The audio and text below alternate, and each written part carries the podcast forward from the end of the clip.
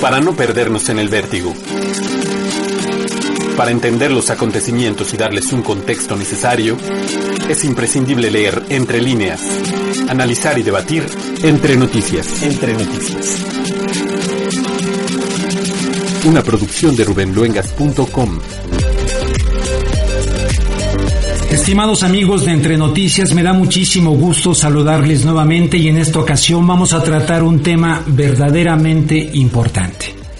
Las presiones que esté recibiendo el presidente de México, Andrés Manuel López Obrador, por no apoyar a Juan Guaidó como presidente legítimo encargado de Venezuela y por no desconocer al presidente Nicolás Maduro y por esta postura que algunos llaman de neutralidad que ha presentado el presidente de México. Es muy delicada la situación porque las presiones pueden llegar a situaciones verdaderamente extremas en un momento dado y me voy a explicar. Primero recordar que el presidente de México le dijo no a la ofensiva diplomática del así llamado Grupo de Lima, eh, integrado por diferentes países, Colombia, Argentina, evidentemente Perú, etcétera, en contra del gobierno de Nicolás Maduro. Obviamente han criticado a Andrés Manuel López Obrador por esta postura. Sin embargo, el presidente de México, ¿qué dijo? Se mantuvo firme en ella. Vamos a escuchar cuáles han sido sus argumentos. Acerca de si México eh, está en condiciones de eh, permitir que las partes en conflicto en Venezuela eh, cuenten con la intermediación de la Secretaría de Relaciones Exteriores para lograr el diálogo y la solución pacífica de las controversias lo establece nuestra Constitución. Sí podríamos hacerlo, pero no lo podríamos llevar a cabo si no hay eh, la petición de las partes. No vamos a ser oficiosos.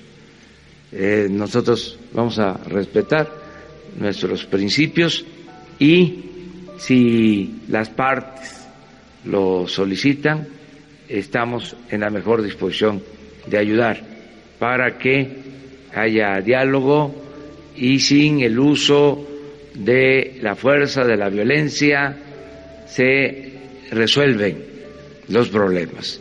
También sin descartar eh, el respeto a la legalidad y a la democracia. Eh, diálogo, eh, eso es lo mejor en todos los casos, no eh, tomar partido, buscar la solución pacífica a estos conflictos. Hasta ahí eh, es eh, nuestra actuación. Y tiene instrucciones, repito, el secretario de Relaciones Exteriores para apoyar en la medida de nuestras posibilidades, sin eh, injerencia en el conflicto. Esto tiene que ver con una tradición histórica de nuestro país en política exterior. No nos debemos de meter en asuntos de otros pueblos y de otras naciones, porque no queremos que ninguna hegemonía, ningún gobierno extranjero intervenga en los asuntos que solo corresponden a los mexicanos. Ese es el principio general. Obviamente por esta postura le han criticado a López Obrador tanto a nivel interno como a nivel externo. A nivel interno, los de siempre. Yo, por ejemplo, vi un programa de Ciro Gómez Leiva eh, en su particular estilo de dar las noticias, diciendo, bueno, pues aquí es que López Obrador se está lavando las manos, etcétera, ¿no? Y evidentemente también diferentes eh, voces en el extranjero, pero que no llegaban todavía a lo que ya llegó un senador de los Estados Unidos, que les voy a decir un poquito más adelante. Entonces ya escuchamos la postura de López Obrador, sus argumentos de por qué ha tomado la decisión sobre el tema de Venezuela. Vino a México el señor Pedro Sánchez. El señor Pedro Sánchez es el presidente del gobierno español. Vino a México y evidentemente su visita coyuntural en este tema, siendo el primer presidente eh, extranjero, evidentemente, en venir a México en el gobierno de López Obrador con la situación candente en Venezuela. Me recordó mucho aquella visita del señor José María Aznar que vino justamente a México para pedir lo mismo al entonces presidente de México, Vicente Fox, que apoyaran la guerra de Irak. Bueno, a eso vino José María Aznar en aquella ocasión.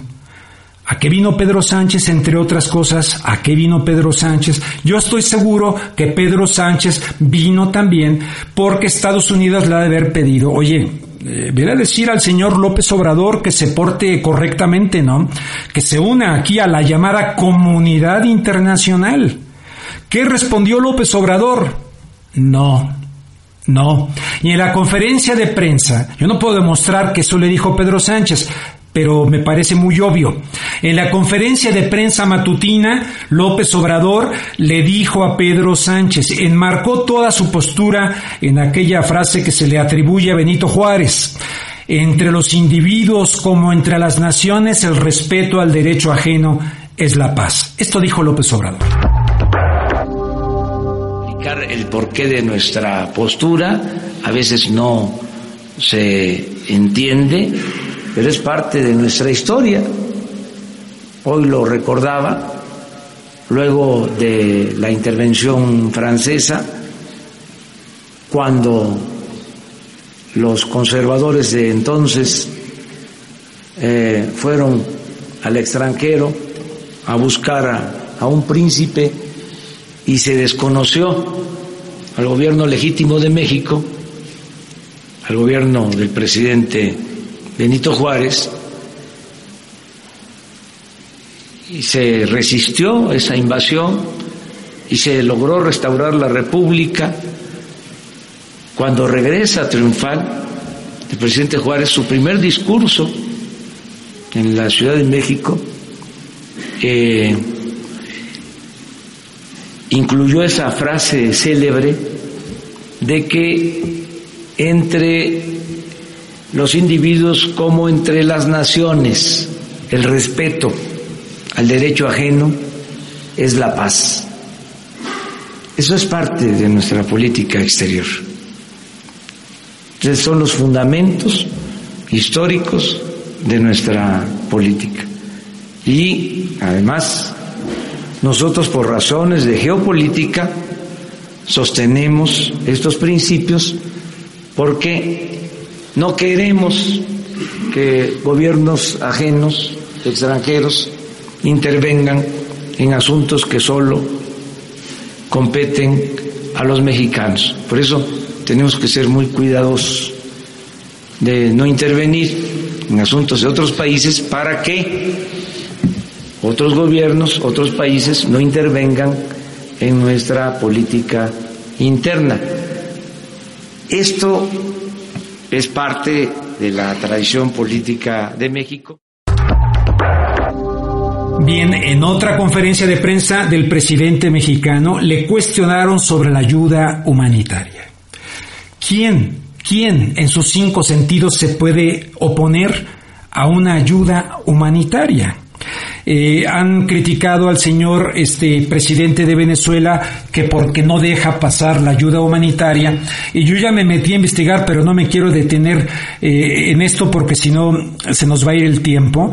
Pero hay muchos temas como lo de el puente de las tienditas que supuestamente había sido cerrado y que se había bloqueado. Resulta que el bloqueo estaba del lado de Colombia, no, del lado de Venezuela, y que además el puente de las tienditas ni siquiera nunca se inauguró siempre ha estado cerrado, pero no los periodistas, bueno, disque periodistas, pero propagandistas, lanzaron por todo el mundo y medios respetables que supuestamente ese bloqueo había sido del lado venezolano. Y oh sorpresa, era del lado colombiano, ¿cómo la ven desde ahí? Pero le quisieron presionar a López Obrador con ese tema y él respondió de una manera verdaderamente que yo le aplaudo, aunque me vayan a criticar de, ah, no, lo que ustedes quieran, yo se la celebro y se la aplaudo. ¿No? Estoy a favor de la ayuda humanitaria en el mundo, dijo López Obrador.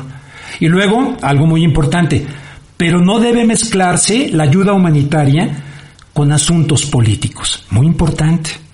Luego dijo López Obrador que intervenga la ONU sin propósitos políticos y mucho menos que se quiera utilizar la fuerza. Vamos a dejar que sea el propio López Obrador quien lo diga para que ustedes lo escuchen. En el caso de que se necesita ayuda humanitaria, eh, yo estoy a favor de la ayuda humanitaria, no solo eh, a Venezuela, a Haití y a todos los pueblos pobres, abandonados, a millones de mexicanos que sufren por hambre, millones de seres humanos en el mundo que sufren por hambre. Yo estoy a favor de la ayuda humanitaria. Lo que considero es que no debe de mezclarse lo de la ayuda humanitaria con asuntos políticos. Y que si se quiere resolver lo de la ayuda humanitaria, en este caso, que intervenga Naciones Unidas. Y que sea a través de las Naciones Unidas que se canalice la ayuda humanitaria sin propósitos políticos y mucho menos que se quiera utilizar la fuerza nada por la fuerza. No queremos la violencia, queremos la paz y queremos el diálogo. Bueno, resulta que el señor Trump ha presionado a España y a la Unión Europea. ¿Ustedes creen que no está presionando a México? ¿Que no presionó a Uruguay? ¿Y por qué les digo lo de Uruguay? Porque yo me pregunto qué le pasó a Uruguay. Uruguay estaba con México encabezando la idea del diálogo, de la negociación, y de repente en una eh, conferencia, en una reunión allá, la que fue Marcelo Ebrard, por cierto, Uruguay cambió de postura, pero así de la noche a la mañana, cambió de postura y terminó pidiendo nuevas elecciones en Venezuela. ¿Cómo reaccionó Andrés Manuel López Obrador? Se mantuvo con firmeza en lo suyo. Algunos dirán, qué terco, qué barbaridad, nos estamos quedando solos. López Obrador dijo no. Y entonces ahí sí les voy refiriendo ya hacia un tuit que ha emitido en su cuenta de Twitter el senador republicano ultraderechista, diría yo, Marco Rubio. Pero también les quiero decir que este señor Marco Rubio tiene una excelente relación ahora con el presidente Donald Trump. Es su consejero, es al que Trump le pone la oreja el oído ahí para que le platique, le diga de Latinoamérica. Imagínense, Imagínense, alguien como Bernie Sanders, si fuera presidente, jamás tendría a alguien que le distorsione y le tergiverse Latinoamérica desde el color del cristal con que lo mira el ultraderechista Marco Rubio, quien supuestamente también quiere ser presidente. Compitió en las primarias republicanas en contra de Trump. Literalmente Trump ha dicho, yo escucho mucho al senador Rubio en lo relativo a Venezuela. Es un tema muy cercano para él. Esto dijo Trump, lo dijo a un pequeño grupo de reporteros. Y luego vino el tweet ya, de plano. Después de todas estas posturas firmes de López Obrador, vino el famoso tweet del señor senador Marco Rubio. Tenía la esperanza de que fuéramos capaces de redefinir la relación Estados Unidos-México en una asociación estratégica. Aquí hago una pausa, un paréntesis, porque es muy importante que ustedes reflexionen sobre qué significa en la percepción de estos políticos estadounidenses una asociación estratégica con México. Yo les voy a decir que hay antecedentes y esos antecedentes, por ejemplo, eh, la que firmó Fox en Waco, en Texas, en el año que fue 2005, eh, la Alianza para la Seguridad y la Prosperidad de América del Norte incluía en la Estrategia de Seguridad Nacional de Estados Unidos meter a México pero se incluía la seguridad energética, ¿eh? la seguridad energética. Esa asociación estratégica va por ahí, donde no se pierde la hegemonía ni los intereses de los Estados Unidos por encima de los intereses de México. Pero en fin, lo dejo ahí y continúo con el contenido del tuit. Dice el señor Marco Rubio, no una relación de ayuda de Estados Unidos. Fíjense el mensaje que está mandando ahí no una relación de ayuda de Estados Unidos. ¿De qué ayuda habla? ¿A qué se refiere? Porque luego continúa. Una alianza para atender nuestros retos comunes. El inexplicable apoyo del nuevo gobierno a Maduro ha puesto todo eso en duda. ¿Cuál es la estrategia? Que los Estados Unidos quieren tener el control del petróleo venezolano quieren tener el control estratégicamente para enfrentar a China, para enfrentar a Rusia. México ya lo entregó con el señor Peña Nieto y con la reforma energética y tal. Entonces quieren que México se suba a este barco y de plano ya se ponga en esta asociación estratégica global en la que Estados Unidos dice estamos en el mismo barco, estamos América para los americanos, aquí nosotros capitaneamos el asunto. Entonces por ahí va la por ahí va la situación de lo que les estoy planteando.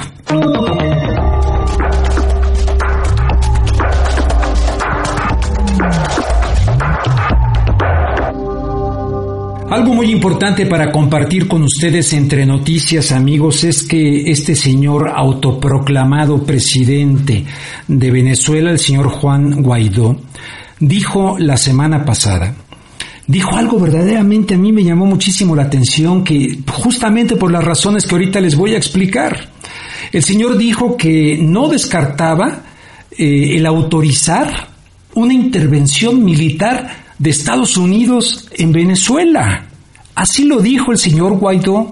Yo evidentemente cuando escuché eso dije, bueno, este cuate que se cree, se supone que una guerra, una intervención militar, aunque se ha violado en Estados Unidos, la tiene que autorizar el Congreso de los Estados Unidos, no el señor Guaidó. Pero esto es muy revelador, muy revelador porque les he dicho yo que las instrucciones, las órdenes, el plan no está dentro de Venezuela, está fuera, está en Washington. Está con todos estos este, halcones que rodean al señor Trump. Entonces ya ha venido una respuesta desde Washington por parte de un congresista estadounidense que le dice, usted no puede autorizar intervenciones militares de Estados Unidos. Y les tengo aquí parte de esta nota. Dice, después de que el diputado opositor venezolano Juan Guaidó no descartara esta semana autorizar una intervención de Estados Unidos en el país caribeño, el congresista demócrata estadounidense Rob Kennedy le ha recordado al autoproclamado presidente encargado que no le corresponde a él tomar este tipo de decisiones. Literalmente le dijo, señor Guaidó, usted puede proclamarse líder de Venezuela, pero no puede autorizar las intervenciones militares de Estados Unidos. Solo el Congreso de Estados Unidos puede hacerlo. Y eso está en el tuit de este congresista que les estoy diciendo de los Estados Unidos. Pues bien dicho porque es absolutamente verdad. Vamos a dejar ese punto de allá para un punto muy candente dentro de este mismo contexto, del asedio que se puede venir en contra de López Obrador.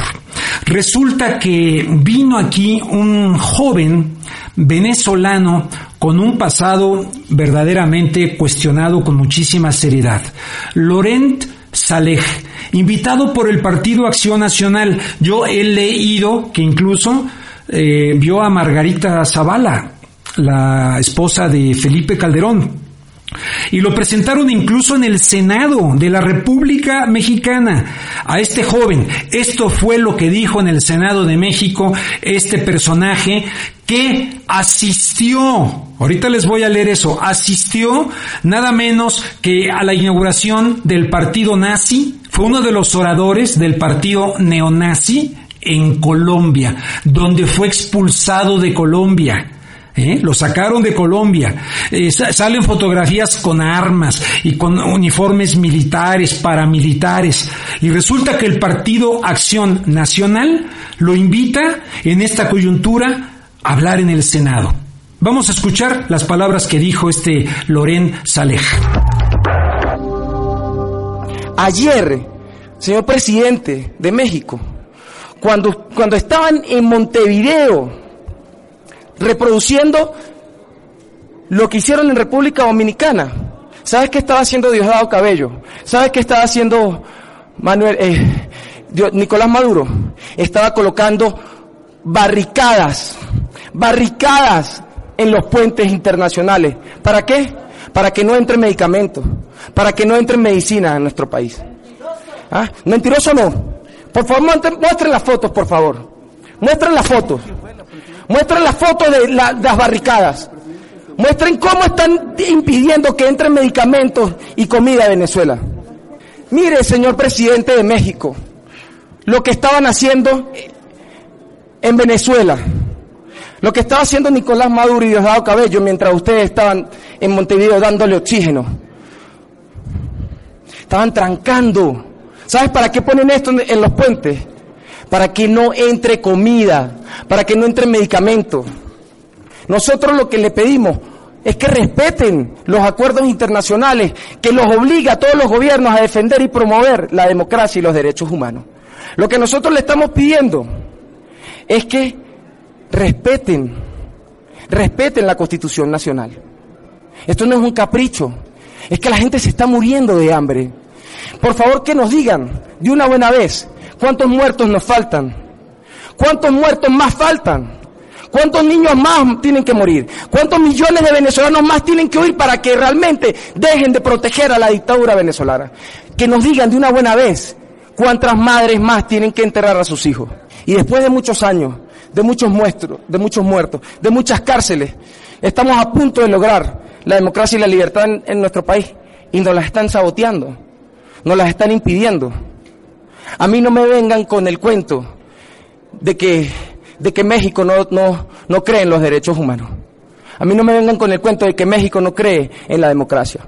Porque aquí, en México, estuvo los demócratas venezolanos que lucharon contra la dictadura militar de Marcos Pérez Jiménez. Porque México muchas veces ha tenido que ayudar a América Latina a vivir en democracia.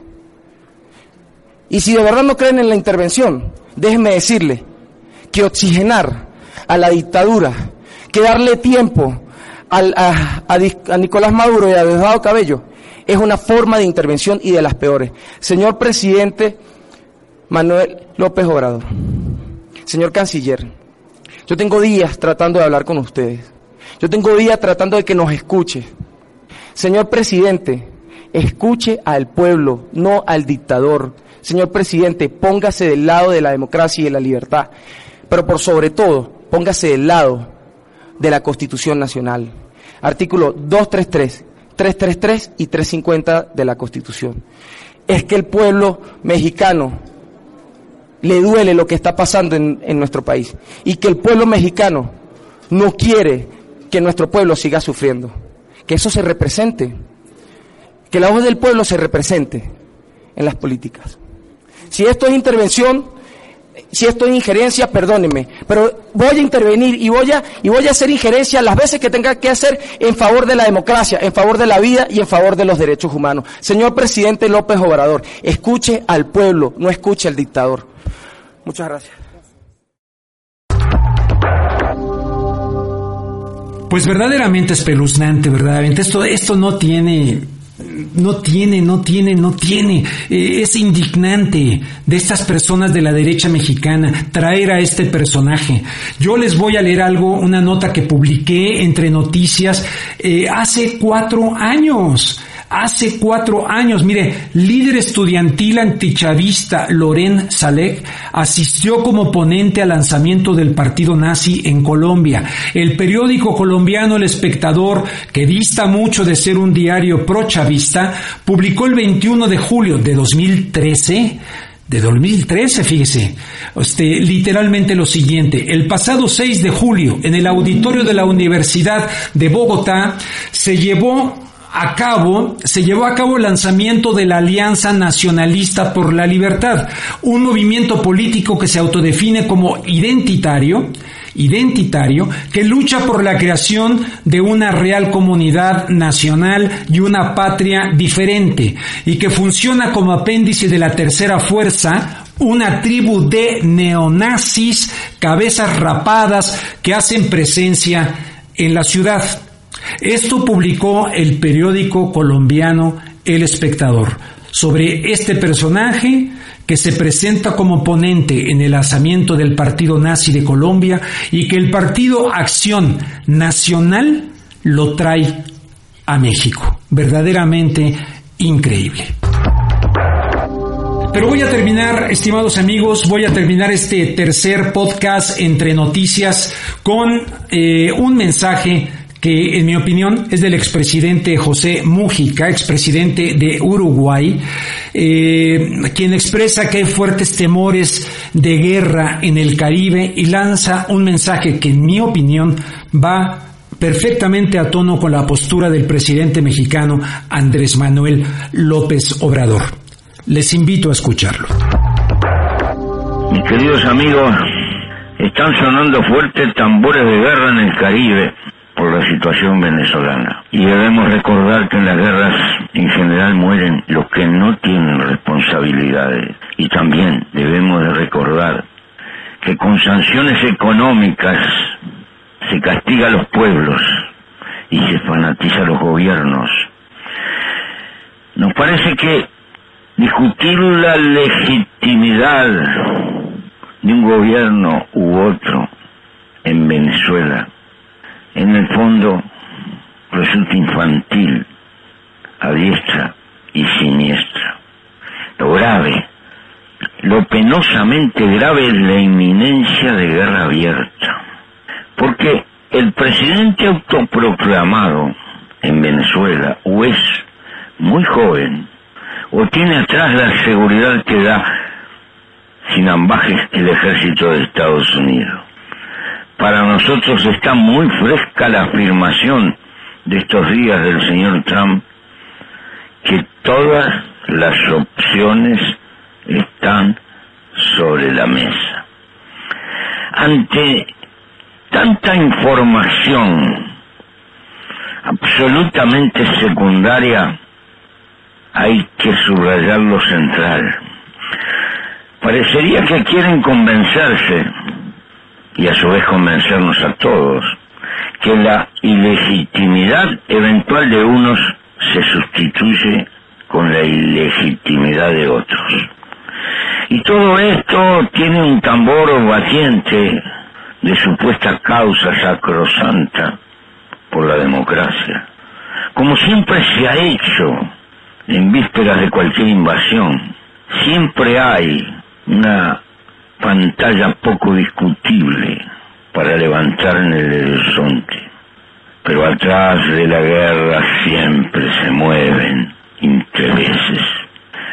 La verdad, la verdad cruda, dura, descarnada, es que lo más conservador de Estados Unidos no puede aceptar que China termine manejando el destino del petróleo venezolano. Esta es la causa profunda de la impaciencia que ha atacado a USA y Estados Unidos. Cambia de literatura, porque así es la historia. Tiene un aliado formidable, la crisis económica, con sus consecuencias sociales, políticas. Y así como hizo con el discurso del libre comercio, batiéndolo por el mundo durante 50 años y hace poco nos cambió América primero, empezó a establecer y construir barreras. No hacía cuestiones de legitimidad con Pinochet, con Castelo Branco, con Videla. Había respuestas de respetar la soberanía, la autodeterminación, esos dos conceptos que hoy parecen ser nostalgias de desaparecidos viejos serreristas, porque han sepultado su historia de principio, pero en el mundo globalizado de hoy parecen no existir más, sobre todo para los que tienen petróleo. Hoy esa política se sustituye por un discurso de democracia, democracia, democracia con olor a petróleo, como se hizo con Libia. Y allí está todavía fresco el ejemplo. ¿Quién con sentido común hoy puede asegurar elecciones libres para todas las tendencias en Venezuela? No veo otro camino que dé garantía. Naciones Unidas con su Consejo de Seguridad comprometido y con firmeza. Sin embargo, nada de esto podrá acontecer porque Europa no está participando en esta región. Pudorosamente da la impresión de lavarse las manos. Falta voluntad política para construir una alternativa por encima de los intereses inmediatos. Y esa falta de voluntad política termina acorralando hacia la guerra. Porque al régimen venezolano no se le deja otro camino eventual que morir peleando. Porque en definitiva, para evitar la guerra, solo la herramienta está en la política. Solo la política puede evitar la guerra, pero tiene que tener voluntad y compromiso. Pero los seres humanos hemos demostrado vastamente, por un lado, que podemos ser los animales más inteligentes y por momentos más sublimes, pero también los más estúpidos, los más idiotas y los más egoístas.